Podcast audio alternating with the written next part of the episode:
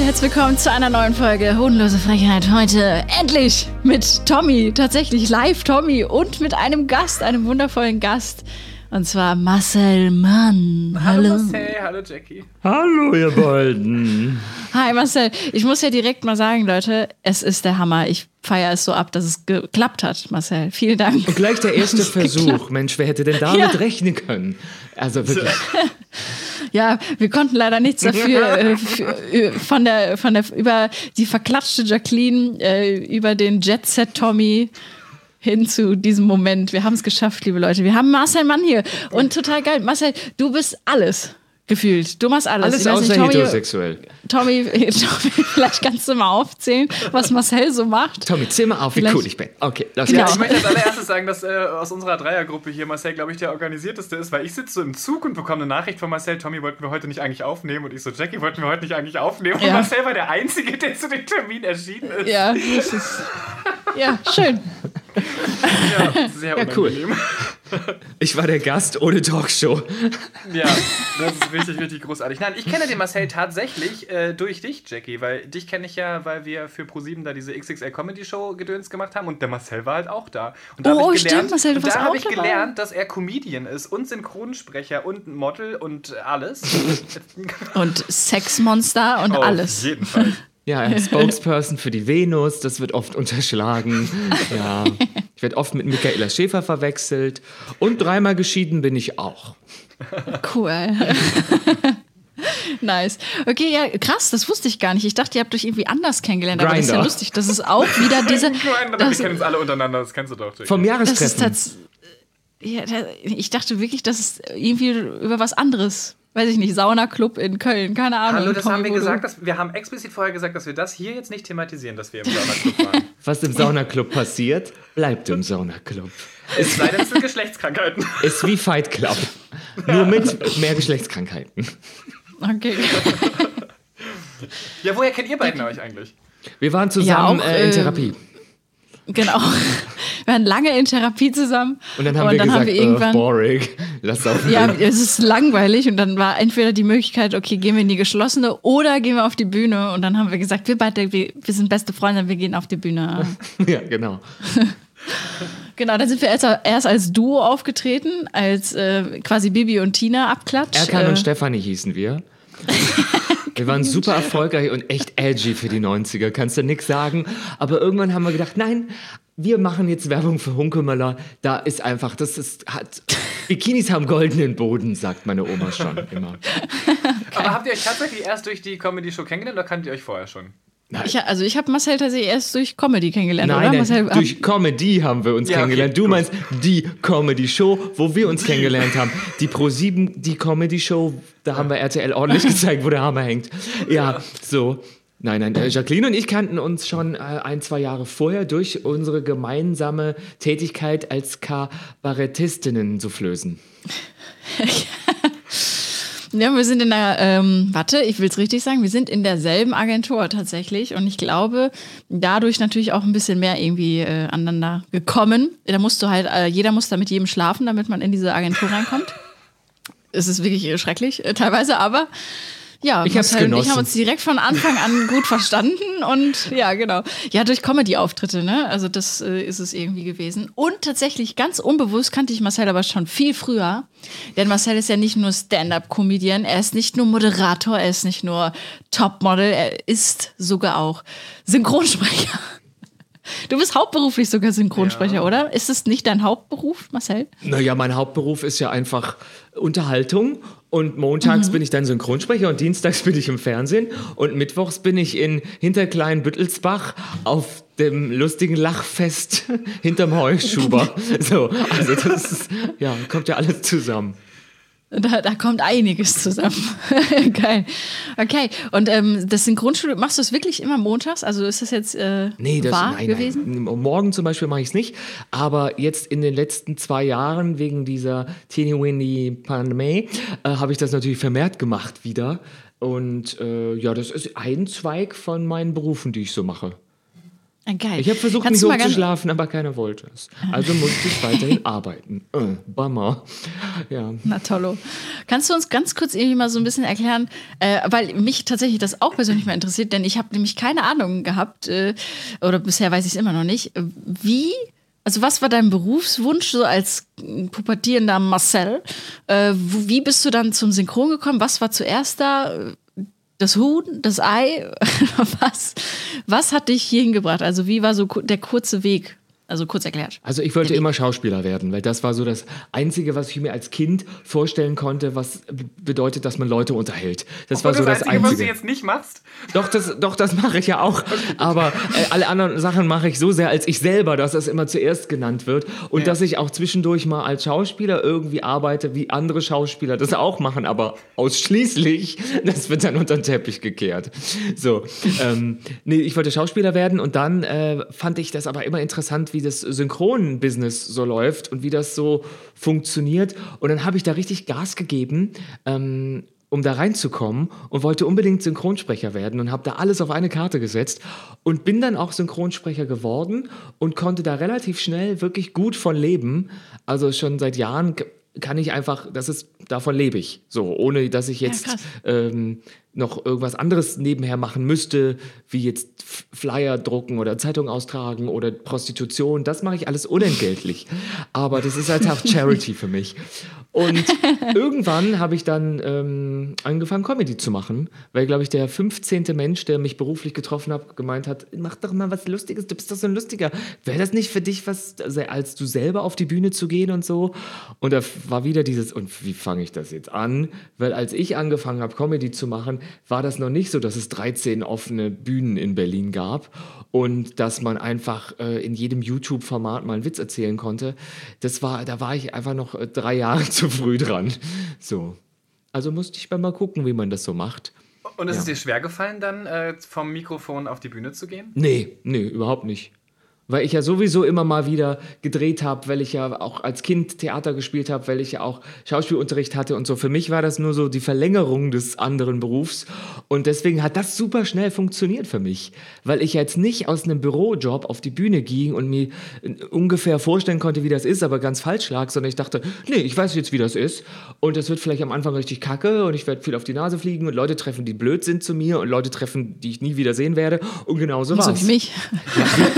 wir sehen uns ja regelmäßig und ich habe dich schon weinend im Hotelzimmer aufgenommen und du hast Britney Spears Ja. Everywhere drauf gelegt. Oder Every Time ist das, glaube ich. Äh, in der Dusche, das war ein schöner Moment. Das war toll, Wir haben ne? eigentlich Britney gefreed. Also man kann nichts sagen. Ähm, In Kiel war das, ne? Im Hotel Birke, oder? oh Gott, ja, das kann sein. Ich, ich, war- Ja. Dass es Kiel war, weiß ich nicht mehr, aber das Hotel, daran denke ich immer mal wieder, weil das so ein absurdes Hotel war. Ja, natürlich. Hotel Birke, Leute, könnt ihr, könnt ihr mal reinschauen. Das, Das ist so irgendwie so- so ein Pool. Ja, Irgendwie altbacken, aber dann plötzlich ein Pool, plötzlich Massage, dann Yoga auf einmal morgens früh Ja, äh, mit so alten Leuten. so ein Wellness-Hotel für äh, Best Ager. ja, äh, ja. es da war- waren Marcel und Ja, ich das privat. war alles wunderbar, aber das hatte so ein. Unsere Zimmer waren auch so Bungalow. Das war so ganz. Irgendwie war das seltsam. Weird. Ja, man musste so voll Kilometer lang laufen, damit man irgendwie dahin kam, wo man übernachten soll. Also es war skurril, skurril. Ähm, ja, aber wir ja, haben auch schon einige lustige Momente erlebt. In aber Kiel. cool. Das war Da stand auf der Kiel. Bühne, nur für den Künstler auf der Bühne sichtbar, sie befinden sich in dem und dem Theater in Kiel. Damit man es vorlesen kann. Ja, das damit man großartig. nicht vergisst, wo man ist. Und ich dachte, Hallo welcher, Düsseldorf! ja, welcher Künstler? Es muss ja den Vorfall gegeben haben. Welcher Ja. Künstler wusste irgendwann nicht, wo er ist und sagte, hey Koblenz, wie ist die Stimmung? Tatsächlich hatte ich aber schon mal diesen Moment, dass ich auf der Bühne stand und mir dachte so, hey, und dann ihr Verrückten, krass, ey. So, so, ich wusste wirklich da nicht mehr die Stadt. Ich so, fuck, wo Ja, bin das ich denn? passiert halt. Das ist, also Ja, ich habe das auch schon mal Kloppenburg und Oldenburg verwechselt und dann Ja, das- ruht das das Publikum auch und gar dann nicht sagt übel. man, wann will's? Ist doch gleich der erste Lacher. Oder der letzte. Toller Opener, oder jetzt?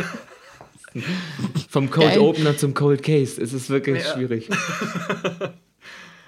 Ähm, ja, es, ich, ich wollte noch kurz sagen, also warum, warum ich dich schon früher kannte.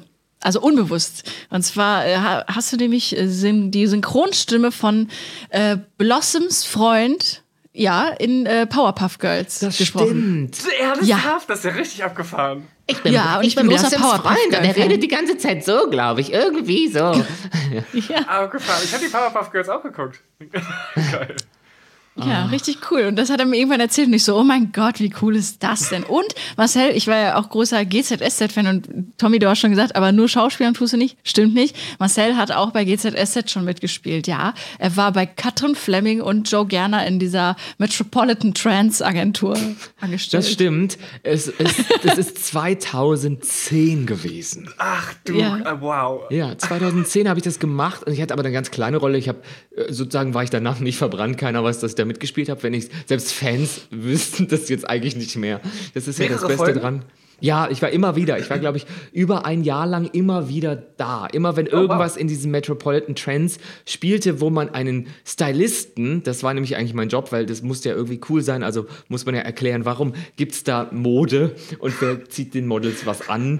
Und äh, ja, ich weiß nur noch, immer wenn wir das gedreht haben, es war so, alle waren ständig auf den Beinen und ständig war ein Gewusel und ich dachte, in dieser Agentur wird nie gearbeitet. Alle rennen immer nur von A nach B und sind ganz hektisch und Katrin Flemmer, äh, Fleming und Joe Gerner sind ganz investigativ irgendwo oder konspirativ in der Ecke und schmieden Intrigen und ach, das war so absurd. Es war so absurd. Mir war irgendwann so dermaßen langweilig bei den Dreharbeiten, dass ich diese, dass ich Requisiten in den äh, Requisiten-Handtaschen meiner Kolleginnen versteckt habe, die dann über den Dreh immer schwerer wurden, weil ich Locher, Tacker, Aschenbecher, weil mir war irgendwann so langweilig, dass ich nur noch Leute geärgert habe. Ja. Geil, okay. Aber du hast ja auch viele Freunde, glaube ich, gefunden bei GZSZ, oder? Kanntest du die schon vorher? Du, ich weiß ja von deinem Umfeld, dass du auf jeden Fall mit den GZSZ-Mädels oder ich weiß auch nicht, ob du da noch mit ein paar anderen Boys oder Girls oder wem auch immer da befreundet bist.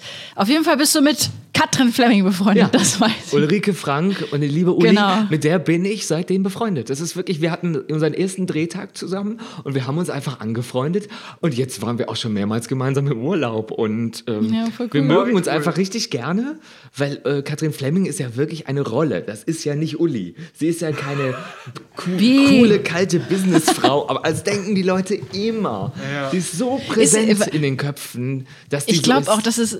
Ich glaube, das ist auch richtig krass, wenn ihr auf der Straße rumläuft, gibt es bestimmt Menschen, die zu ihr hinkommen und sagen so, hä, das geht gar nicht, was du da gemacht hast mit Metropolitan Trance und so. Oder dass du den mit der Ananas umgebracht hast oder so. Oh Gott, ja. So es gab mal eine Situation, da waren Uli und ich auf der Fashion Week. Das haben wir, waren wir ein paar Mal, weil es auch witzig war für mich. Ich dachte immer, jetzt spiele ich verkleiden, gehe auf die Fashion Week, sehe sehr äh, dünne Menschen, die Kleidung tragen und es ist Musik und ist auch ganz nett, es ist ja nicht mein Hauptberuf. Und da kam irgendwann eine Frau auf Uli zu und sagte, also, Frau Fleming-Kerner, Sie sind ja wirklich ein richtiges Luder.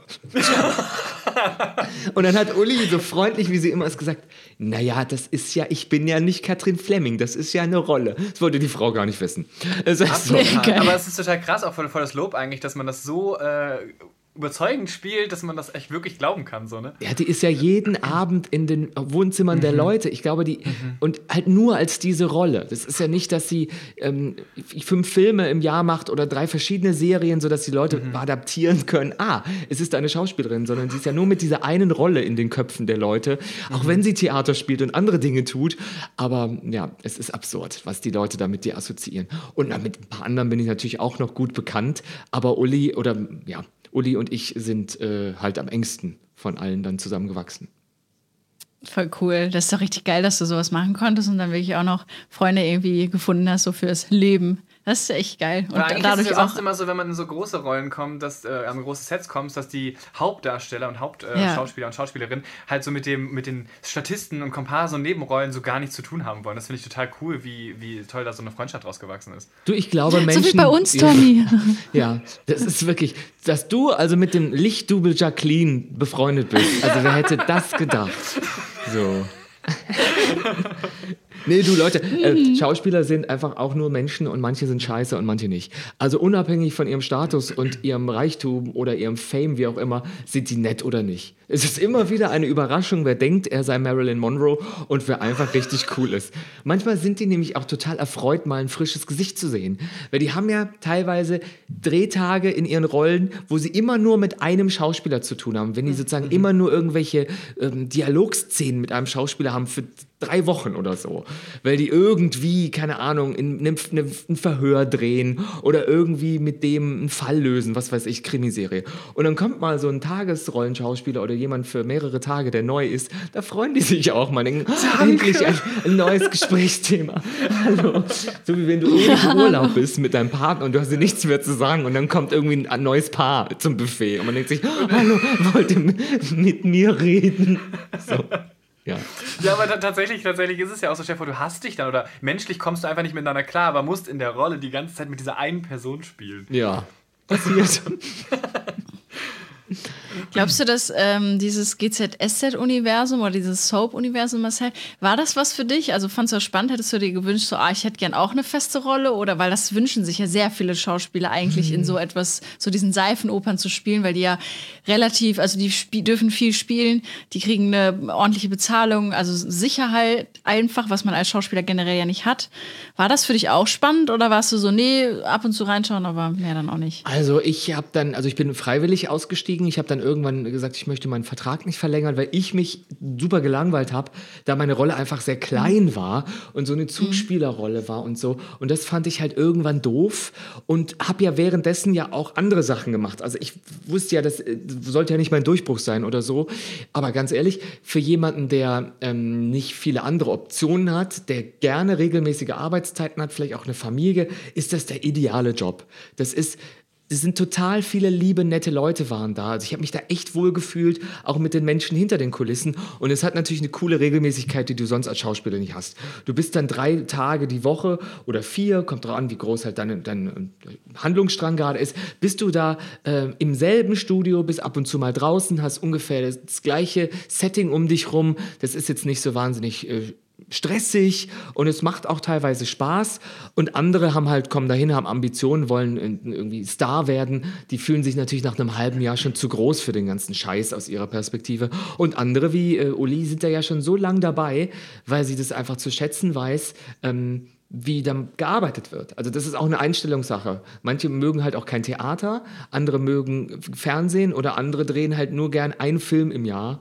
So, das ist, hm. ja, also muss man mögen wenn jetzt jemand fragen würde, hättest du Bock auf so eine Rolle, da käme es auf die Rolle an und ich könnte mir nicht vorstellen, das ganz lang zu machen, weil mir einfach auch schnell langweilig wird. Ich könnte mir aber vorstellen, dass ich sozusagen immer mal wieder als dieselbe Person auftauche. Das könnte ich mir vorstellen. Aber je, weißt du, so irgendwann weißt du das dann auch nicht mehr zu schätzen. Ich glaube, wenn du da ein Jahr oder zwei dabei bist und denkst, ach, jetzt habe ich morgen wieder einen Drehtag, ich habe so keinen Bock, dann wirst du, hast du so irgendwann so diesen Büromodus und denkst dir, ach Gott, und gibst dir vielleicht auch nicht mehr so viel Mühe. Aber das ist mhm. echt krasse Arbeit an Text lernen. Das muss man echt sagen, dieses ständige Text lernen, weil du drehst und am nächsten Tag drehst du ja wieder und musst aber abends ja immer irgendwie Text lernen. Und es ist ja nicht, dass du sagst, ich drehe jetzt einen Monat lang einen Film, ein Projekt, dann ist es vorbei, sondern es hört ja eigentlich nicht auf. Ja. Du bist ja, wie man an deinem eigenen Podcast ja auch ähm, äh, weiß, bist du ja ein großer Serienfreund. Gibt es irgendeine Serie, wo du sagst, da würdest du voll gerne direkt eine äh, Hauptrolle annehmen oder eine große Rolle annehmen, weil da hättest du richtig Bock drauf? Das denke ich ganz häufig. Denke mir, wie cool wäre das denn? aber, aber dann denke ich mir, Moment, ich, muss, ich weiß ja selber, intern und extern sind zwei unterschiedliche Sachen. Manchmal sind die Arbeiten total schön und das Produkt an sich, das wäre gar nicht so mein Geschmack. Egal, was ich mache. Manchmal denke ich, oh, ich mag die Kollegen total gerne. Ich habe hier eine schöne Zeit und was wir machen, gibt Leuten Freude. Aber ich wäre keiner dieser Leute. Zum Beispiel könnte ich, glaube ich, Western, Science Fiction, das ist jetzt zum Beispiel nicht so meins. Ich könnte mir aber vorstellen, dass ich bei den Dreharbeiten total viel Spaß hätte. Mit den Pferden und viel draußen, weißt du so. Und dann, du als Winnetou bei den Karl-May-Spielen, das wäre doch mega geil. Ja, so, das ist irgendwie sowas. Aber manchmal denke ich mir, oh, das ist so eine geile Serie. Und dann fällt mir ein, Moment, die sind die ganze Zeit draußen. Es regnet ganz viel, das ist super viel Nacht denke ich, oh nein, das ist total kacke. Das, die Bedingungen sind nicht schön. Und auch beim Synchronisieren denke ich mir ganz oft, das war wohl sein schönster Drehtag. Er ist seit 30 Minuten nass. Er Oh muss also mehrere Tage nass gewesen sein für diese Szene. Ja, das sind so Momente, wo oh, neulich dachte ich, Emily in Paris, das wäre doch eine geile Serie. Die sind dann in Paris, die sind super viel draußen und dann fiel mir ein Moment. Die drehen vermutlich zu Jahreszeiten, die entweder viel zu heiß oder viel zu kalt sind für das, was sie tragen. Die laufen die ganze Zeit rum, die sind immer on location irgendwie und dann ist es irgendwie auch dann der Traum für mich zerplatzt. Ich dachte, nee, so eine Serie, wo man viel sitzt, da drinnen, das wäre gut. Eine Konferenzserie oder eine Abendessenserie mit Familie. Ja, Geil. das fände ich schön. Aber ganz oft denke ich mir, oh, das wäre eigentlich jetzt geil. So, oh, da hätte ich Lust drauf und so. Aber ich erinnere mich noch, boah, ich habe irgendwann mal einen Film gedreht. Das ist auch schon ewig her. Also, das war vor meiner Zeit, als ich, ich selber in der Öffentlichkeit war. Das war vor meiner Zeit. Ja, wirklich ein Internatsfilm. Ich war ein reiches äh, Kind im Internat, weil da war alle im Internat und einer dieser Internatsschüler war ein Amokläufer und so hieß ja auch der Film, der Amokläufer. Ähm, und ich erinnere mich noch, wir haben draußen gedreht vor diesem Internat und haben Bogenschießen gehabt. Das war sozusagen unser Unterricht, wie Hogwarts. Wir haben Bogenschießen-Szene gehabt, weil das ein reiches Internat, da machen reiche Leute machen reichen Bogenschießen-Scheiß. Und es war so kalt, es war so kalt. Wir sollten aber Frühling spielen und weil die Natur noch nicht bereit war für Frühling, haben die mit einer Heißklebepistole Blüten in die Büsche geklebt, damit es so aussieht, als ob es schon April oder so ist. Und ich dachte, boah, das ist die ganze Zeit, ist das so. Wir haben hier gerade 13 Grad und wir haben wirklich T-Shirts an und es ist so kalt. Und Oh ähm, Gott. so stelle ich mir viele Serien dann in der Realität vor. Also wenn die so, ah geil, die sind Saint-Tropez-mäßig, aber die drehen im Februar. So, das Ja. ist, ja. Oder die Model-Shootings, wenn sie die ganzen Bikini-Fotos auch alle im Winter machen dürfen. Boah. Ja. Da denke ich ganz oft dran. Und äh, dann doch lieber irgendeine sitzende Tätigkeit in einem klimatisierten Raum mit Aussicht. Danke. Ja, danke. Gibt es ähm, bei dem Synchronding, da hast du ja auch mega, da ist genau das, was du vor bei dem Schauspiel bei GZSZ nicht willst, diese Regelmäßigkeit, diese Sicherheit. Beim Synchron ist ja immer was anderes, das ist ja die Abwechslung. Da langweilst du dich ja eher weniger, oder? Da oder bist nee. du da. Das finde Ja, ich, das das, ist super abwechslungsreich. Weil ich habe natürlich okay. viele Serien, die ich mache. Da weiß ich, die kommen einmal im Jahr kommt eine Staffel oder so. Oder ich habe Ja. Schauspieler, die ich immer spreche. Das ist auch schön, die dann einfach wiederzusehen. Das ist k- Ross komisch. Lynch oder so, ne? Warst Genau. du? Bist du nicht Genau. der, der Sprecher von dem Jahr, Genau, ne? das ist hier Harvey von Chilling Adventures of Sabrina. Äh, das ist so das Aktuellste, was er gemacht hat. Ähm, und den spreche ich seit 2012. Den habe ich immer schon gesprochen. Also es gab Baut man, keine. dann, baut man da eine Beziehung auf, direkt zu dem Schauspieler an sich auch? Ja, weil wenn ich den, allein wenn ich die, die Stimme höre von ihm, weiß ich schon, dass er es ist. Das ist so, und wie der spielt, manchmal gucke ich nicht hin, weil ich denke, ach, ich weiß genau, wie der das jetzt spielt. Ich muss es nur kurz hören, dann habe ich den Rhythmus. Weil das ist so, das, das hat man dann irgendwie so ein bisschen drauf.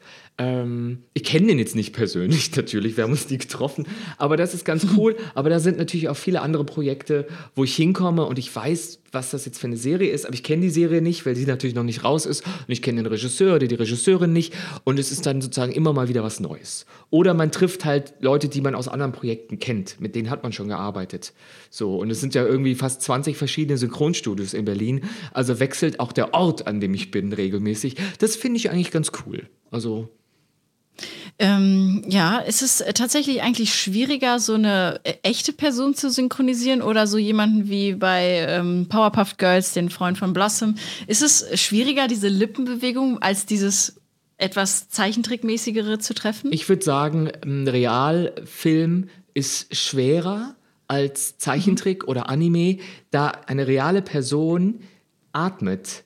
Also die atmet ein, die atmet aus mit dem Mund, mit der Nase, die räuspert sich mal, die macht irgendwelche, zögert irgendwie an, also die spricht einfach natürlich.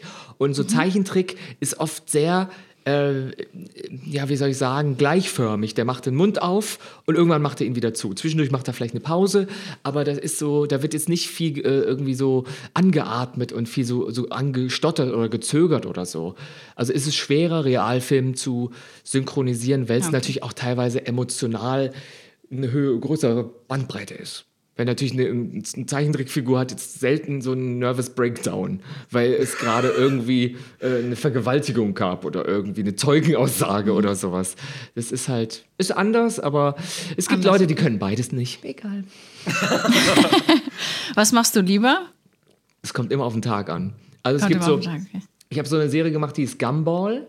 Ähm, The Amazing World of Gumball, die war so Cartoon Network und das war so eine blaue Katze, die Abenteuer erlebt und das war so absurd. Das war so ein bisschen wie bei diesen Simpsons, Itchy und Scratchy. Vom, also es war Zeichentrick, aber manchmal dachte man sich, ey, lecko mio, das geht gerade echt nur an Erwachsene. Das hat super Spaß gemacht, aber der hat die ganze Zeit so schnell gesprochen und das war immer so hoch und blablabla. das war körperlich irgendwann anstrengend.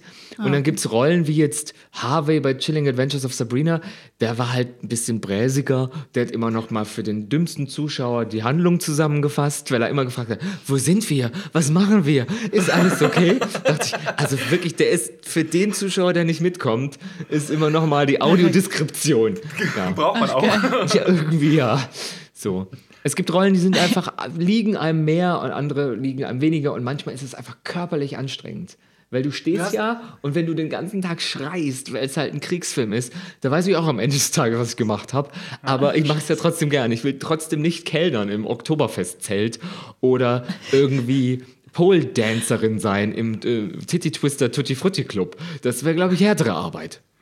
Ja. Du hast ja bei, ähm, ich glaube, Atypical, glaube ich, auch die äh, Hauptrolle gesprochen. Kann das, Das sein? stimmt, Genau. ja. Und die lag, dir, die, die lag dir auch sehr am Herzen, oder? Oh, das habe ich geliebt, das habe ich so Ja. gern gemacht. Sam Gardner, der Autist in der Comedy-Serie, der der einzig Normale war. Und das war irgendwie, das hat so Spaß gemacht. Der Regisseur war so, äh, Andreas Pollack hat die deutsche Synchronregie gemacht. Den mag ich so gerne. Der war auch mit seiner ganzen Familie in meinem Soloprogramm äh, bei Comedy. Also der fand mich, der mochte mich. Wir hatten eine richtig schöne Arbeit und die Rolle, da wusste ich, das ist eine wertige, geile Serie.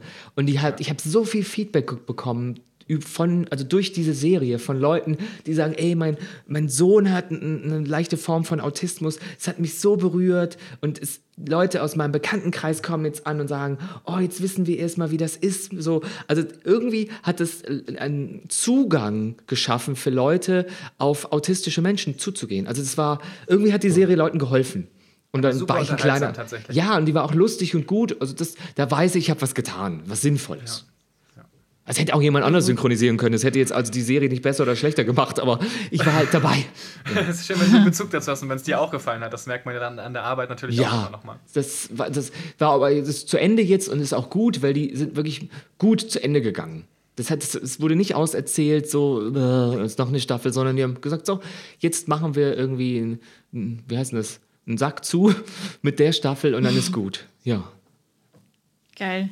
Würdest du ähm, eigentlich auch bestätigen, also so ist mein Eindruck und ich bin da sehr dankbar irgendwie für ähm, deutsche Sprache. Das ist ja erstmal so, weiß ich nicht, die meisten Leute mögen Deutsch nicht so das hören, weil es so hart und so abgehackt klingt. Aber ich muss sagen, die deutschen Synchronsprecher, in, die sind wirklich grandios teilweise. Also wirklich, die geben der Figur nochmal mehr mit als die Originalstimme. Würdest du es aussagen oder denkst du dir manchmal so, ah, nee, das, das hätten sie jetzt eigentlich so lassen können oder jemanden anderes dafür nehmen sollen? Ähm, weil zum Beispiel SpongeBob ist für mich so voll das krasse Beispiel an, ja, so, so Beispielen, irgendwie so zum Beispiel der ähm, Santiago Zisma, der so Ferkel und diese ganzen krassen Stimmen, die so irgendwer schon jemals mitbekommen hat in seiner Kindheit oder ein Thaddeus oder ähm, wie hieß er denn, Thomas Petrou, leider auch schon verstorben, der so diesen Plankton gemacht hat, die so voll eigen sind. Ich finde, deutsche Synchronstimmen sind so eigen teilweise. Ja, Thomas Petrou, der? Vater von Vanessa Petrou von den No Angels. Ja, So. genau. Ja, ähm, crazy. ich würde mal sagen, wir haben ja mittlerweile Gott sei Dank durch Streaming-Dienste die Wahl, welche äh, Tonspur wir hören möchten. Und im Zweifel können wir es auch auf Französisch, Katalan oder Türkisch anhören. Ähm, das gab es ja damals nicht. Äh, als ich oder als wir jetzt alle Kinder waren, haben wir Fernsehen geguckt und dann war es halt Deutsch. Und dann haben wir das auch so akzeptiert. Die deutsche Synchronfassung oder die deutsche Synchronindustrie ist schon hier top of the pops. Die sind schon die, die, die absolute Garde der Synchronsprecher. Das sagen auch internationale Verleiher. Also Disney sagt, die wissen, was sie an den Deutschen haben, weil wir so drin geübt sind zu synchronisieren. Das ist eine hohe Qualität. Und die meisten Menschen gucken ja auch synchronisiert. Sonst würde es sich ja nicht mehr lohnen, es zu tun. Aber äh, so der intellektuelle Kern der Großstädter, die prahlen ja immer gerne mit, dass sie es im Originalton gucken und dann die Hälfte halt nicht verstehen. Ganz ehrlich, ich gucke so gut wie alles im englischen Originalton, einfach weil ich ja die Sprecher dahinter kenne und das total mich rausbringt, weil ich die Leute ja dann kenne und dann weiß, wie es gemacht wird und es ist dann irgendwie anders, wenn man selber Echt? weiß. Oh, das ist voll krass. Ich gucke extra voll oft auf Deutsch, wenn ich weiß, dass du mitgesprochen hast, weil Ja, ich das, das- voll cool finde. Aber stell dir mal vor, ich gucke eine Serie, wo ich die Hauptrolle spreche, selber auf Deutsch. Ja, okay. Wie komisch wäre das denn? Robbie Williams macht doch abends auch nicht seine Musik an, um zu entspannen. Also Wer weiß, wer weiß. Ich glaube nicht. Der hört die ganze Zeit nur Adele. Und äh, ja, aber ganz ehrlich, ich äh, finde Synchro super. Äh, ich mag die Kollegen. Ich finde, die meisten machen das richtig gut. Es gibt überall Leute, die noch ihren Rollen eigentlich nicht gewachsen sind oder aufgrund von Vetternwirtschaft in dem Job sind oder so. Aber ganz Aber oft. dieses Übertriebene, ne? Ja, das gibt es. Es ist, ist ja nicht unbedingt immer so übertrieben. Das ist in manchen Fällen so. Aber man muss auch sagen, manche Produktionen werden auch wirklich verbessert durch die Synchronisation und manche auch ein bisschen verschlechtert. Aber gerade hier Santiago Ey, das ist doch der beste Spongebob. Der ist besser als die Original-Spongebob-Stimme. Ja. Das ist zwar jetzt Fluch und Segen zugleich, weil alle hören immer jetzt ihn als Spongebob. Das ist die Rolle seines Lebens. Aber abgesehen davon, dass er so ein lieber Kollege ist, ich mag den richtig gerne, ähm, ist er auch noch Steve Urkel und so. Aber erst seit Ja. SpongeBob sagen alle, oh, das ist doch SpongeBob-Stimme, egal wo der mitspricht. Aber die Schauspielerin, Ja. die äh, ähm, Bart Simpson synchronisiert, die hat es auch als Hilary Swank nicht leicht. Weil alle immer sagen, das ist der Bart Simpson. Ja. Wie, wie siehst du das? Weil manchmal ist es ja so, gerade ich als äh, nur als Konsument ähm, sehe das Du ja bist so ja auch alleinerziehende Mutter, also das ist ja nicht nur Tatsächlich ist es ja auch so, dass oftmals äh, während einer Produktion oder so die Synchronstimme gewechselt wird. Aus was für Gründen auch immer. Mord. Musstest du schon mal, musstest du schon mal so eine Rolle übernehmen, die vorher Ja. von einem festen anderen? Und wie ist das dir ergangen? Wie Also, fandst du das? Hm, Ich habe zum Beispiel Gumball, die blaue Katze, übernommen, weil jetzt kommt's, äh, die, die, die Jungs, da gab es schon mehrere, die kamen immer in den Stimmbruch. Ähm, und dann waren die zu, zu tief, deren Stimmen. Und ich hatte nie einen großenartigen Stimmbruch, sodass ich jetzt als Mensch um die 30 immer noch Kinder bzw. Teenies oder Zeichentrickfiguren äh, Figuren sprechen kann. Was ich auch aktuell in einem neuen deutschen Kinofilm mache, über den ich noch nicht sprechen darf, aber ich bin na, die Stimme des animierten Persönchens. Äh, und alle kennen diese Filmreihe. Das ist das Beste. Ähm, ich habe den Job nur bekommen, weil jemand sagte, wir brauchten einen erwachsenen Menschen, aber jemand, der klingt wie Kind, äh, wenn er will. Und so. Und ich habe das ein, zwei Mal wirklich übernommen, weil die Jungs aus ihren Rollen rausgewachsen sind und die waren so 16 oder so. Und dann kommt der, komm ich dann und mach's neu. Ja. Aber mein, einmal habe ich es auch schon abgelehnt, weil ich gesagt habe, ganz ehrlich, jetzt ist auch mal gut. Ihr hättet mich auch beim ersten Mal war ich schon da. Warum habt ihr nicht gleich vor einem Jahr gefragt, ob ich es mache? Da war ich, aus, war ich Okay. richtig trotzig und habe dem Okay. Aufnahmeleiter gesagt, warum, also der, der einen besetzt, warum hast du nicht von Anfang an an mich gedacht? Das will ich jetzt wirklich, es interessiert mich. Der so, ja, sorry, da habe ich wirklich nicht dran gedacht. Sag ich, ja, dann denk beim nächsten Mal an mich, aber das übernehme ich jetzt nicht. Da war ich richtig sauer, weil ich dachte, ne, das mache ich, also für mich lehne ich das jetzt ab. Ha, ha, ha, ha.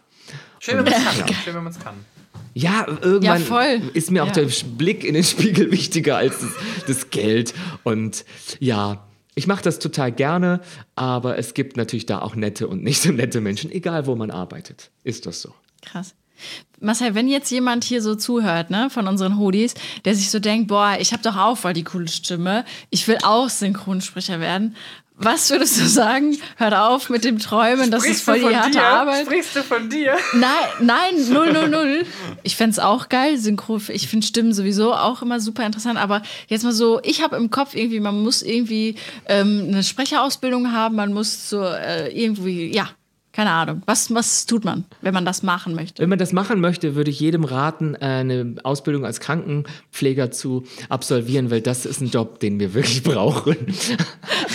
oder Altenpflegerin oder einfach also pflegende Berufe, die dem Allgemeinwohl helfen. Ja, ähm, ich würde sagen, man muss es einfach versuchen. Wenn man Synchronsprecher werden will, kann ich aus eigener Erfahrung sagen, eine Schauspielausbildung ist schon von Vorteil, eine Sprecherausbildung. Je jünger, desto besser, weil man einfach dann an Rollen kommt, die, die mehr bedient werden. Die ganzen es gibt einfach sehr viele Teenie- und Kinderproduktionen und man kann sich dann da reinfuchsen und irgendwann altert man halt dementsprechend mit seinen Schauspielern mit. So. Ähm, man kann jetzt nicht mit Mitte 30 irgendwann sagen, ich bin eigentlich ein, äh, bei der Post, aber meine Oma hat gesagt, ich habe eine schöne Stimme, ich werde jetzt Synchronsprecher. Dafür ist die Konkurrenz einfach zu groß. Das ist, aber man muss es versuchen. Also ich kann jedem nur raten, äh, try and error. Also wirklich, ich bin, glaube ich, auch nicht Synchronsprecher geworden bzw. geblieben, weil ich so wahnsinnig talentiert bin, sondern weil ich so wahnsinnig renitent war. Ich wollte das einfach und ich habe ein Nein nicht akzeptiert, weil ich immer, damals dachte ich, ein Nein ist nur ein späteres Ja. Und jetzt habe ich gelernt, Nein heißt Nein. Aber ähm, damals war ich einfach, ich bin immer wieder aufgetaucht bei diesen Studios und habe gesagt, hallo, ich bin Martell, ich werde den Grund Du bist quasi der Menderes der Synchro-Szene. mit bisschen mehr Selbstliebe vermutlich. Und ich habe nie äh, den Moonwalk und äh, uh, in irgendwelchen Studios gemacht. Aber ganz ehrlich, ja, der, der, man kann sagen, was man will, aber der Menderes hat auch nur geschafft, weil er einfach äh, renitent war. Also Akzeptanz Ja. durch Penetranz. So. Ja, geil, okay. Ja, okay, das ist doch schon mal, schon mal eine Info. die an. Menderes an der Stelle. Ich glaube, der hört euch. Ich glaube, der hört euch. Der hört unseren Podcast, ja, auf jeden Fall. Geil. Ja, äh, Tommy, ich äh, guck mal ganz kurz zu meinen Fragen. Ich habe nämlich mir auf, ich könnte dir so viele Fragen stellen, Marcel, aber manche sollte ich vielleicht nicht stellen. Wie ich mein zu- Gewicht halte, ähm, Genau, das zum Beispiel. Wut und Reue. Okay, das habe ich jetzt gerade gestellt. Okay, Marcel, ich habe hier drei wichtige Fragen. Hattest du schon mal was mit einem Promi? Ja, Was? Echt? ja. Ja, ja. Krass. Darfst du sagen, wer? Nee. J- Jackie zählt nicht. Ich sag's mal so, ich sag's mal so. Einer, ähm, ich hatte mal eine kurze Beziehung mit einem ähm, Kinderfernsehmoderator. Das ist schon einige Jahre her, aber ich war mit dem zusammen und dann ist das auseinandergegangen. welchem Sender? Das sag ich nicht. Ich habe schon viel zu viel gesagt. Ich hatte eine Beziehung mit einem Kinderfernsehmoderator. Ähm, ja, also die gibt's. Okay, weil ich, ich frage aus eigenem Interesse, denn mein Freund Martin Fischer ist auch bei, äh, bei Kindermoderator gewesen. beim nein. Kika. Okay. Nicht, dass ich hier etwas gerade erfahre, was ich noch nicht weiß. Nein, nein, nein, nein, war's nicht.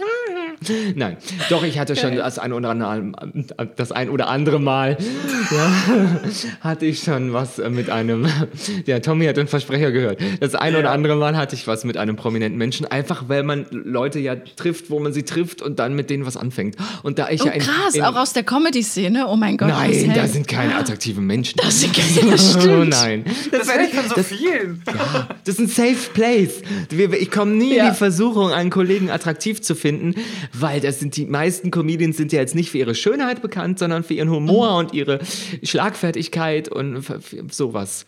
Aber das Genau. jetzt, also ich, ja, habe noch nie das Begehren in mir aufsteigen spüren während einer Mixshow in Wanne Eickel. Flüster mir was Lustiges ins Ohr. Eine Mixshow in Bünde. Oh ja. Und dann habe ich den mit in mein in das Hotel genommen, das in Bünde, das sexy Hotel. Das Bündel Love Inn. Oh Gott, okay, so, das habe ich abgehakt. Gut. Das konnte er bejahen. Marcel, Ja. in der Corona-Zeit, da ist ja viel auch äh, weggefallen an Auftritten. Was hast du getan die ganze Zeit? Ich habe eine Kolumne angefangen zu schreiben für äh, ein Magazin, das Mannschaftsmagazin. Das ist ein LGBTQ-Magazin. Und für die schreibe ich eine monatliche Ko Kolumne, Menstruation, monatlich mit Marcel Mann. Und ähm, äh, ich habe einfach vorgeschlagen, haben gesagt, ja, den super Titel nehmen wir. Geil. Der wird uns irgendwann wird der uns auf die Füße fallen, egal. Ähm, ich habe einen zweiten Podcast angefangen und zwar mit Nina Queer, Hangover Berlin, neben meinem ersten Podcast mit Mona Biemann auf Watchlist. Ähm, ich habe viel synchronisiert, ich habe Hörbücher angefangen zu sprechen, das habe ich vorher auch nicht gemacht. Also so ähm, Boy Meets Girl und äh, Penetration ähm, Bücher. Ähm, ja, das habe ich gemacht und ich habe gedreht. Überraschenderweise habe ich gedreht, weil die Dreher haben gesagt, du bist gar nicht mehr auf Tour, jetzt können wir mit dir drehen. Und habe ich so Ja. Comedy-Sachen fürs Fernsehen und viel für Comedy Central auch gemacht. So. Ja, geil. Ja, mega cool. Was hast du so Marcel, wir, gemacht, haben, wir, Jacqueline? Marcel, wir haben ja auch was zusammen Ich hab wir viel geweint. Ja, und mit Tommy habe ich auch was gedreht. Ja, nämlich ich habe ähm, äh, meine eigene Sendungsidee realisiert und einen Piloten Oh, ged nice. gedreht, der jetzt auf äh, sehr vielen Tischen deutscher Redaktionen liegt und wir immer wieder Gespräche führen und wir gucken, äh, wie es da weitergeht. Äh, eine Comedy-Sendung über Diversität, also über Vielfalt. Und Tommy äh, war auch mit dabei. Ja, Krass. Warum war ich nicht dabei, Marcel? weil du einfach zu. Brauchtest du schon an. Wir haben genug White People, okay? Diversität ist nicht nur White People. Nee, wir, ähm, ich brauchte einfach, äh, ich brauchte eine, schwarze, lesbische äh, Aktivistin ohne Kopf. Das war, das war wichtig. äh, nein, ich hätte einfach ähm, aus Antipathie wollte ich dich nicht dabei haben. Ich kann es einfach Ja, so sagen. Und wegen in deiner. Vergangenheit halt auch in der SED. Da habe ich gedacht, das Ja. ist ein bisschen edgy Projekt dann. Das ist in Ordnung, Marcel. Ich habe das total. Es ist, ich habe es verarbeitet. Das ist in Ordnung. Du, deine ganze kommunistische Scheiße immer. Ich will das, Ja. nicht, ich will das nicht noch hinter den Kollegen. Nein, sage ich dann nein. Back off, Jacqueline. nein heißt nein. Kommunistenlänge Abstand. Geil. Marcel, gibt es ähm, äh, hier diese Comedy-Szene, ne? Da warst du ja auch mal so mehr drin.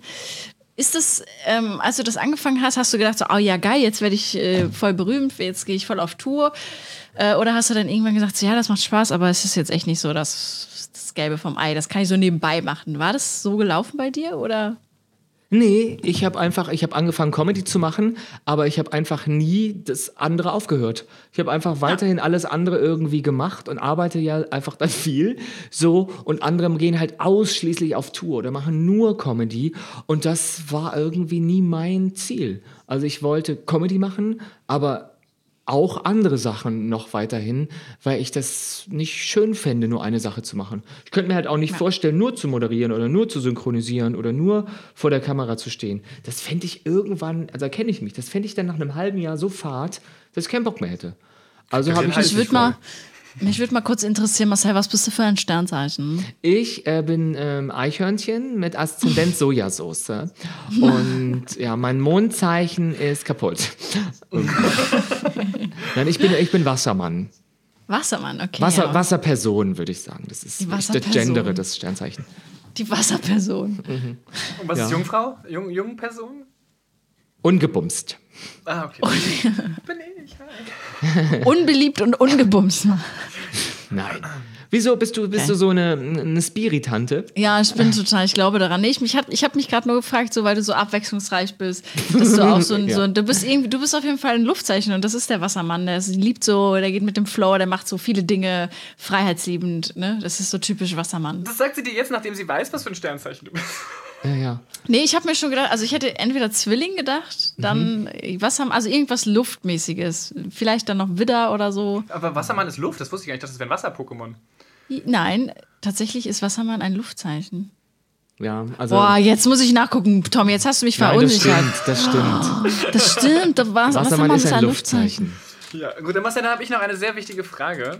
Ja. Ähm, für dein. Nein, Quatsch. Äh, und zwar, ähm, ich habe jetzt mein ähm, Hörbuch eingesprochen und ich rede sehr gerne, sehr viel. Oh, Werbung, aber schon wieder Werbung. Tom. Aber zu, zu, wirklich, ich habe das vier Stunden gemacht, nur vier Stunden pro Tag. Und ich, wie kriegst du das hin, dass du nach einer Stunde noch normal sprechen kannst? Das ist doch der anstrengendste Part überhaupt. Ablesen und dabei auch noch Emotions machen. Hörbuch ist wirklich super anstrengend, weil du musst ja präzise sein und immer verspricht man sich, in jedem dritten Satz verspricht man sich. Es geht nicht anders. Es ist nicht normal, so viel abzulesen. Irgendwann verschwimmen die Buchstaben vor dem Auge. Es ist, ja, es ist anstrengend. Es ist eine Trainingssache. Also ich mache wirklich, wenn ich Hörbuch spreche, ich komme da an. Ich äh, habe mich schon in gute Verfassung gebracht. Ich bin gut drauf. Ich bin körperlich fit, so. Und dann um mich herum ist, ist Tee, Kaffee, Ingwer-Shots. Äh, ich habe wirklich immer was zu trinken, irgendwelches Spray für den äh, Rachen und ich mache immer wieder Pausen und die frische Luft. Sonst, sonst könnte ich das nicht, weil du irgendwann bist du, redest du nur noch so und du bist fertig und müde und nee, es ist einfach, es ist anstrengend. Du hast schon hier diese weißen, diese Stippen, die so Mathelehrer später hatten, wenn die geredet haben. Sprechkäse. ja, dieser. Das ist so widerlich. Allein dieses Wort Sprechkäse. So ekelhaft, ich habe richtig Gänsehaut gekriegt. Warum kennst du solche ist so- Das werde ich das definitiv so- in meinem Wortschatz aufnehmen, um nur eklige Sachen sagen zu können. Ich werde das so genial daneben schicken und dann so Jacqueline F. aus Köln fragt, was und dann ist sitzt du endlich mal auf Sprechkäse? der anderen Seite.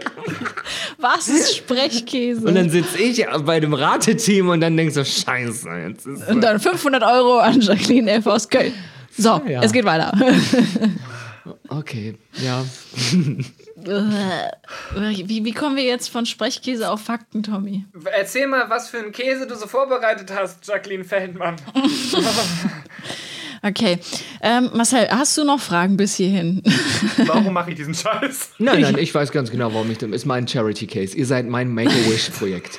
Und äh, ihr seid meine Kinder, die nicht mehr lange zu leben haben und ich erfülle euch einen Wunsch. Den letzten wirklich. Traum. Ja, Schön. Für euch Vielen bin Dank ich da. dafür. Ja, ja, für euch bin ich. Das Ja, mache ich.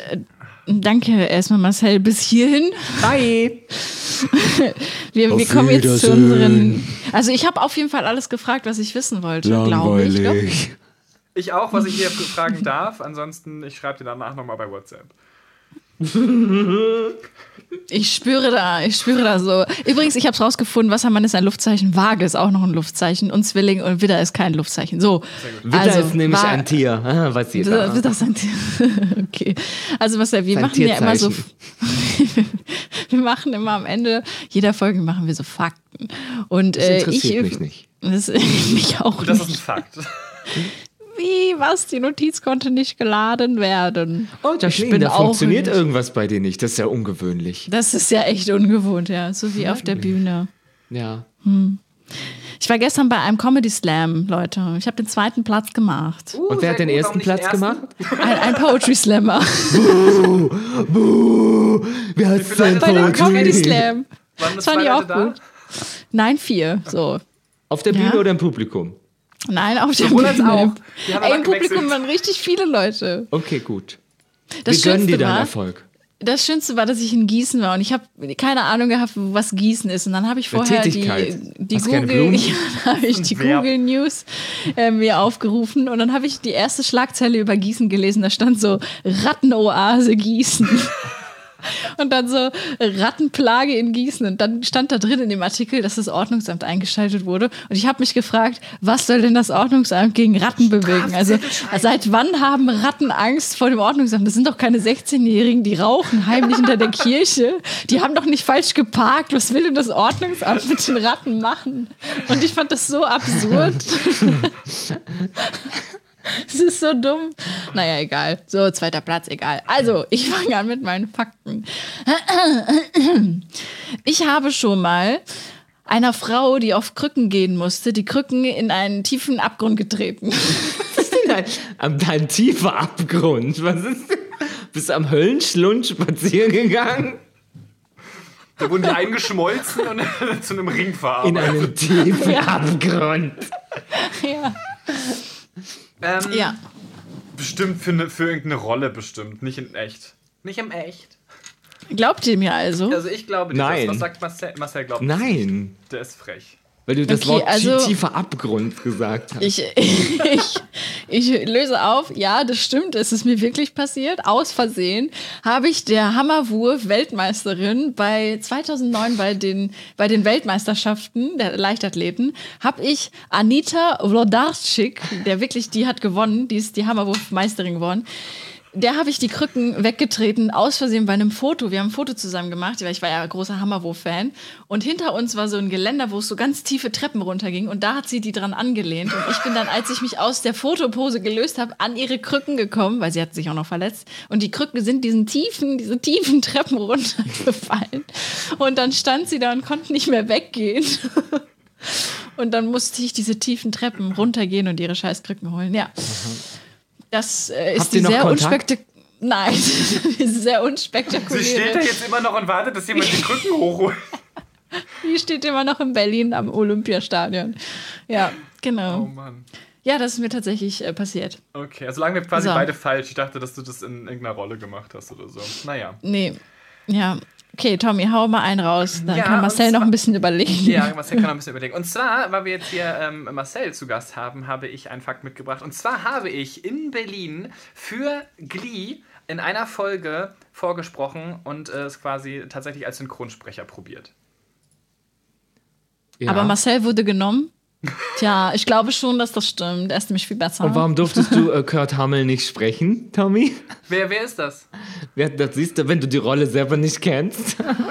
Ey, das ist sowas von gelogen. Oh, Marcel, du bist so Wer schlau. ist das? Nee, oh wer mein ist das? Sag mal kurz, wer erstmal, wer das ist. Der Schwule. Ach so, ja, ich durfte, ich habe den gesprochen, der im Rollstuhl sitzt als Rolle, als Schauspieler. Ich habe das nie Ah, ja. geguckt, aber den habe ich als Probe gesprochen. Okay, Äh, Archie. Ja, den habe ich gesprochen. Ja, der ist in echt schwul, wisst ihr. Ah, okay. Sind die nicht alle schon gestorben bei Glee? Ist nicht das nicht alle. so ein Fluch? Drei Leute. Oh, krass. Ja, da sind voll viele gestorben irgendwie von dieser Serie. Ja, naja, gut. ja, ja, Haupt, drei der Hauptrollen sind wirklich gestorben. Ja, Okay. jetzt voll der Downer. Ich glaube, ja, ja, ich glaube, das ist eine wahre Geschichte. Ja, ja, ist eine, eine wahre Geschichte tatsächlich. Ähm, aber es ist nie was, was ich verfolgen wollte, sondern eine Freundin von mir hat da ein Praktikum gemacht und hat gesagt: Tommy, guck mal, ich jetzt vorsprechen, du kannst, komm mal mit, mach mal. Und dann habe ich das gemacht. Okay, cool. das Das ist ja schon ewig her. Das ist schon richtig lange her. Aber da habe ich gemerkt, das ist ein richtig, richtig, richtig krass harter Job. Du hattest wahrscheinlich auch einen richtig, richtig krass strengen Regisseur. Oh, der war gemein. Aber er hat danach gesagt, ich finde es toll und mutig, dass du dich ans Mikrofon getraut hast. Aha, Aber er war gemein. Es ist sehr mutig, dass du heute aufgestanden bist. Tschüss. quasi, quasi in so eine Richtung. Oh nein, scheiße. Okay, Marcel. Marcel, hau etwas. raus. Ich hatte mal einen Synchrontermin. Ich wusste nicht, dass du eine Synchrongeschichte erzählst. Das ist halt sehr synchronlastig. Ich hatte mal einen Synchrontermin und ich ähm, äh, bin zum Termin gegangen, habe gesehen, wer Regie führt und bin dann einfach wieder nach Hause, weil ich den so scheiße finde. Ja, das hast du schon gemacht. Auf jeden Fall. Du bist so du bist so voll knallhart. Wenn du keinen Bock auf irgendwen hast, dann sagst du das gerade raus. Du bist super direkt. Du gehst dann einfach safe. Ja, das hast du auch gemacht, auf jeden Fall, weil du möchtest jetzt zu Hause ja auch noch in den Spiegel gucken können. Ja. Ja, habe ich gemacht. ja. Du sagst natürlich nicht, wer es war. Nö, nö, er heißt mit Vornamen Mario. Aber ähm, nee, der, er hat sich dann so aufgeregt. Das haben mir andere Leute dann, die dann danach noch da waren und haben gesagt, boah, der hat sich, der ist so laut geworden. Der hat gesagt, so ein mittelmäßiger Ensemblesprecher, was der sich rausnimmt. Und doch, Mission erfüllt. Äh, Ja, ich fand's witzig. Äh, bitte, Ach, stimmt. Das wollte ich noch fragen, Marcel.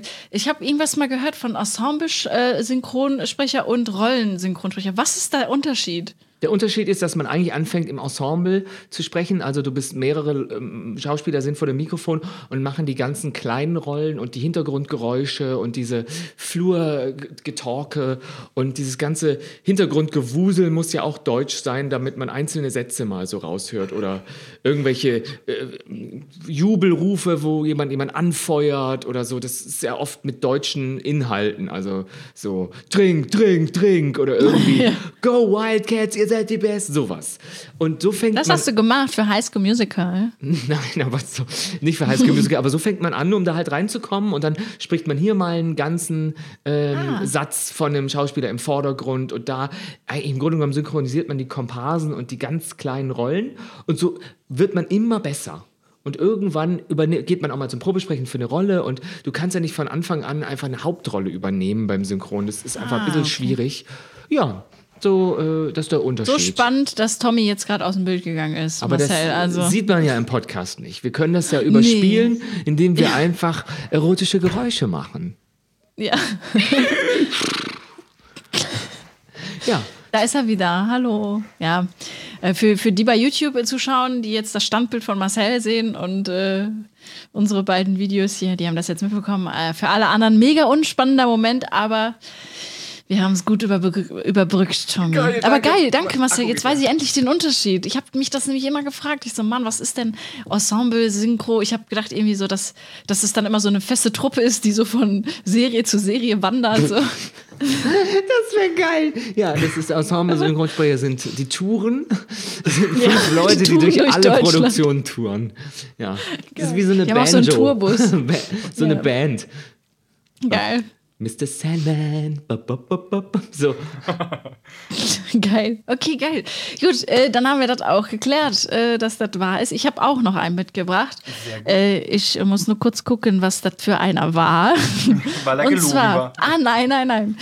So, äh, mein nächster Fakt ist, ich war ähm, mal bei einer Aufzeichnung noch so verkatert, aber ich habe es so krass gut überschminken und überspielen können, dass ich es dann noch äh, geschafft habe, doch noch akzeptabel, ab, akzeptabel im Fernsehen auszusehen. Du bist so professionell, ich glaube, das hast du nicht getan. ich glaube, das hast du getan. Das hab ich auch all getan. been there. Oh, das ist sogar noch gar nicht so lange her. Da war ich bei, bei dem, warst du da nicht auch, Marcel, bei den HR Straßenstars? Nee, da war ich Ja. nicht. Aber ich kann mir vorstellen, dass es einfach manchmal vorkommt, dass man halt noch verkatert irgendwo ist. Ja, und ich habe am, am Vorabend war ich bei meinen Eltern und ähm, die haben mich dann auf einmal, stand da so ein Obstler und mein Vater hat sich gefreut, dass ich mal wieder da bin und dann haben wir die ganze Zeit so Scheißzeug Zeug getrunken und meine Mutter und ich bin ja tatsächlich gegen manche Weinsorten allergisch und meine Mutter hat da einen hingestellt, der war echt lecker, aber ich habe dann am nächsten Morgen gemerkt, oh, dagegen war es anscheinend allergisch und ich bin aufgewacht mit so einer richtig dicken Unterlippe, alles rot, Ja. wirklich feuerrot. Ich hatte so Flecken im Gesicht, so komplett Augen, ich sah aus wie tot. Und dann ich so, ich muss in einer Stunde los. Oh mein Gott, ich ist so kotzübel, wirklich so richtig schlecht. Und dann bin ich los. Und ich habe mich fahren lassen, tatsächlich sogar. Also nicht wundern, ich war echt noch, ich hätte nicht fahren können. Ich hätte nicht fahren können. Ich habe mich fahren lassen, bin dann zu dieser, ähm, zu einem Maskenwagen und habe gesagt, Leute, ich brauche alles. Ich brauche Eis, ich brauche genug Schminke. Ihr müsst mich jetzt komplett wiederherstellen zu einer Frau. Und dann haben sie es geschafft und es ist niemandem aufgefallen. Wirklich niemandem. Nicht mal deinem Management? Nö, die waren ja nicht da. Das ist immer gut, wenn die nicht da sind. Das ist ein Lifehack.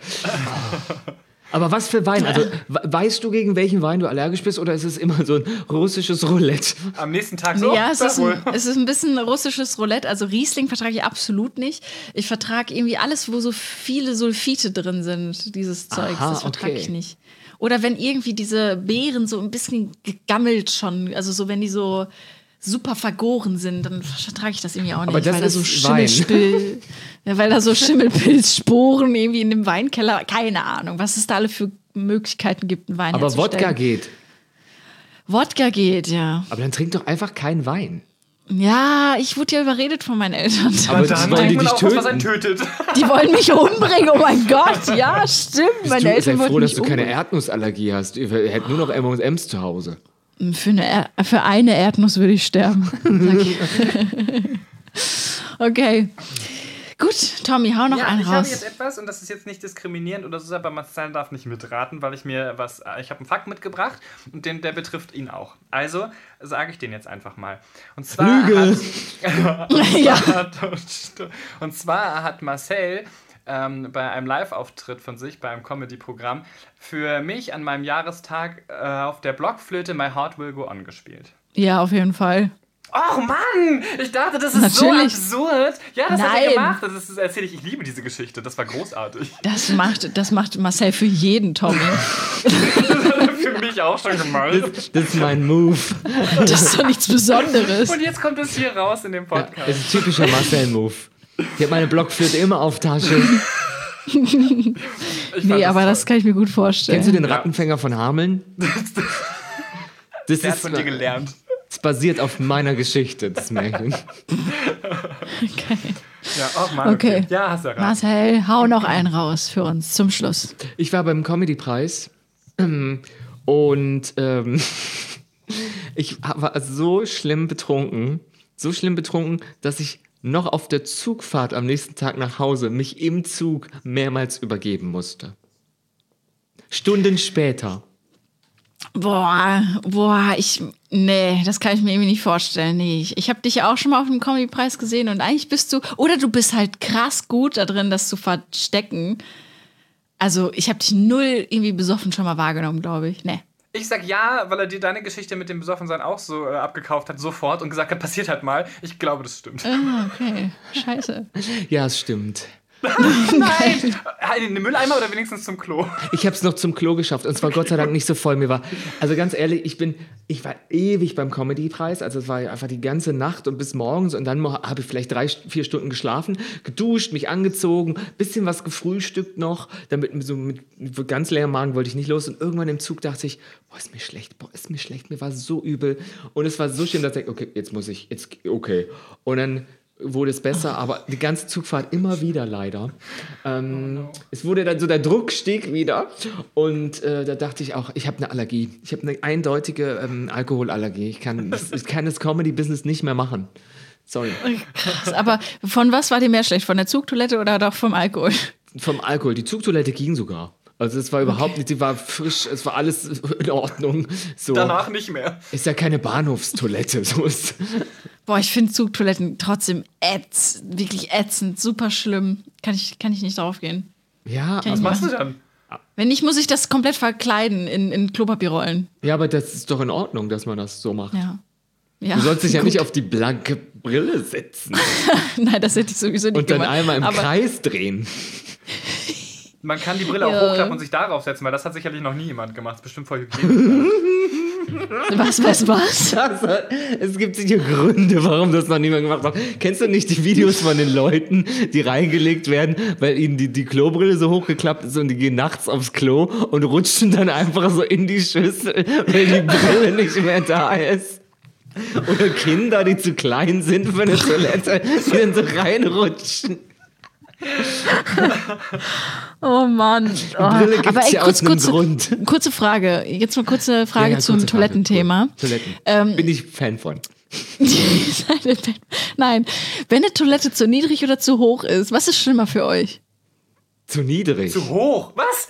Zu hoch? Für mich ist es auch zu hoch. Zu Viel zu in die schlimm. Beine und man muss auf Zehenspitzen stehen. Zu niedrig, da bist du angewinkelt, da kann man viel besser. Aber warum sollen, was ist denn schlimm, wenn die Beine baumeln? Naja, man hat null Halt. Ja, Bei was? wenn, wenn der Sturzdurchfall kommt. So. Was brauchst du denn Halt? Was ist das denn?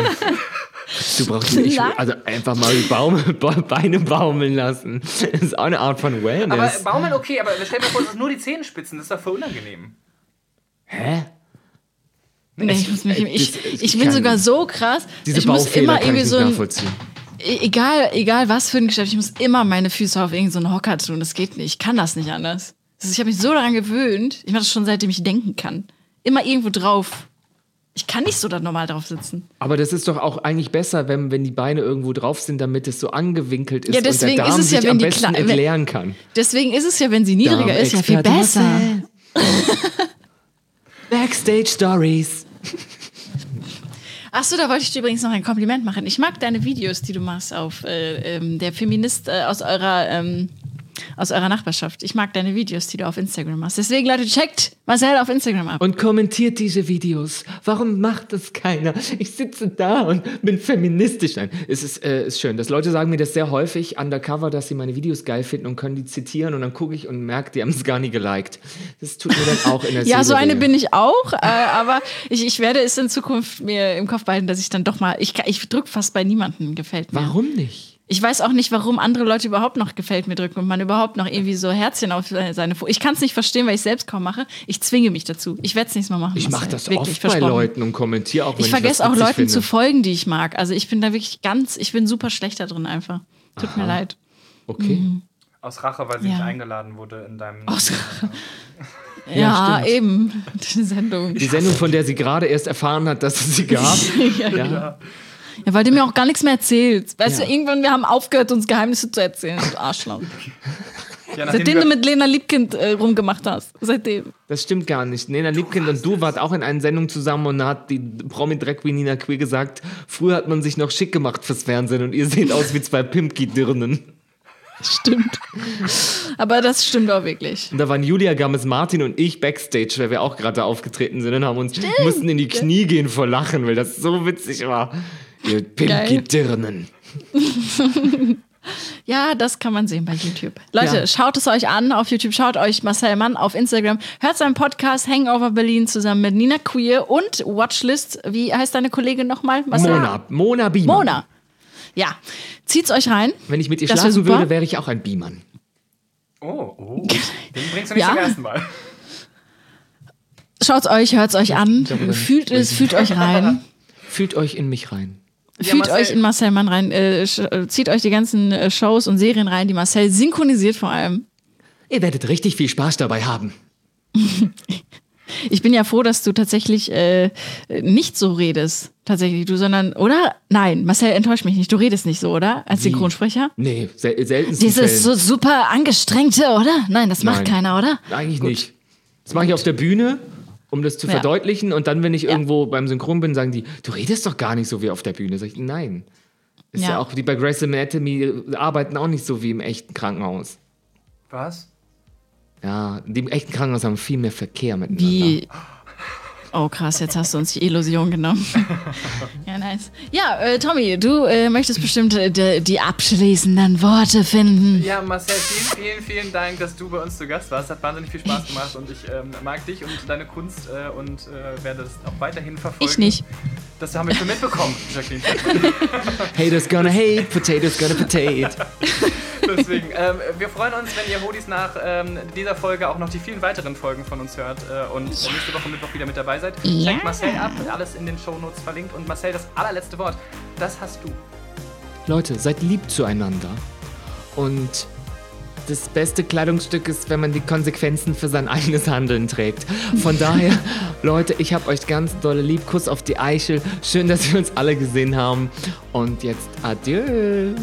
Tschüss, Leute. Tschüss, tschüss, tschüss, tschüss.